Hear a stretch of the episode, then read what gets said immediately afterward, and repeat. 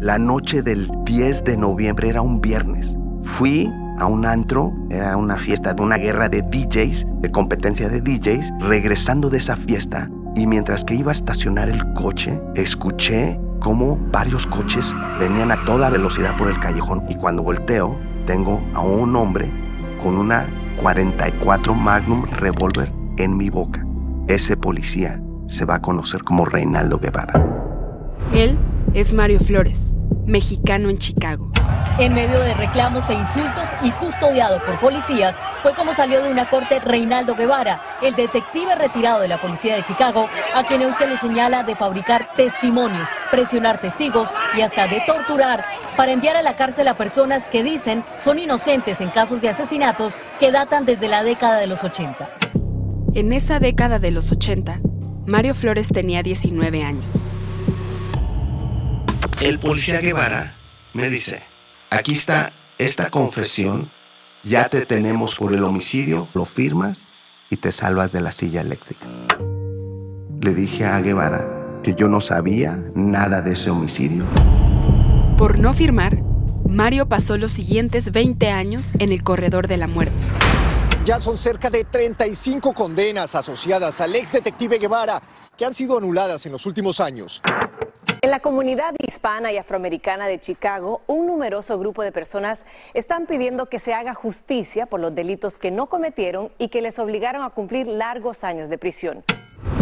Este es el sistema criminal gringo para hispanos, negros y blancos pobres. Un sistema multicolor, marrón, negro y el verde de dólar.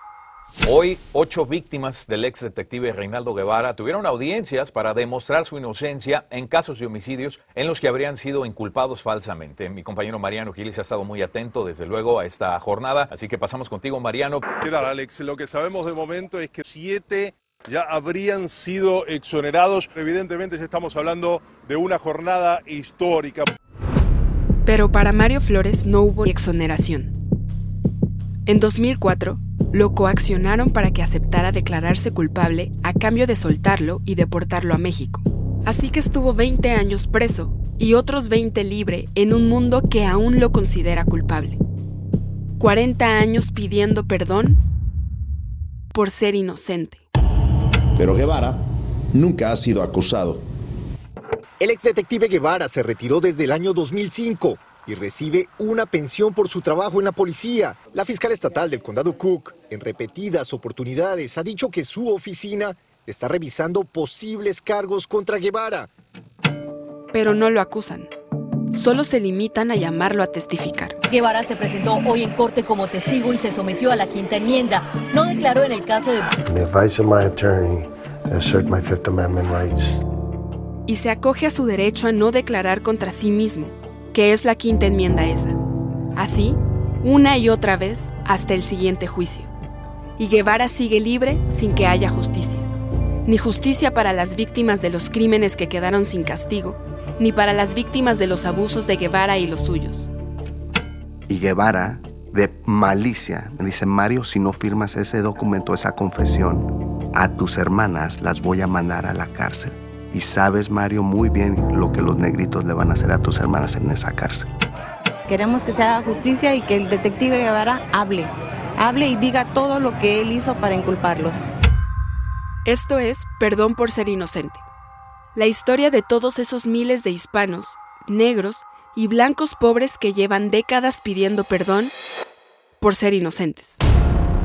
Y no, no es otro true crime más, porque al final del día, Reinaldo Guevara no inventó nada, solo lo elevó a la categoría de arte en su rinconcito particular. El problema es sistémico. Perdón por ser inocente es la denuncia de este problema sistémico. Contamos con una investigación y documentación exhaustiva que no tiene nadie más. Durante los últimos tres años, hemos buceado en documentos, audios, videos y testimonios exclusivos que ahora ya no se pueden volver a conseguir porque el tiempo se ha comido los originales. Contamos con Mario Flores, o sea, con acceso directo a la experiencia vivida. No es solo un testimonio, sino que encarna el problema. Queremos conseguir la exoneración de Mario. Queremos una acusación formal contra Reinaldo Guevara antes de que se lo coma el tiempo también. Perdón por ser inocente. No será solo un podcast, ni será solo una serie de televisión.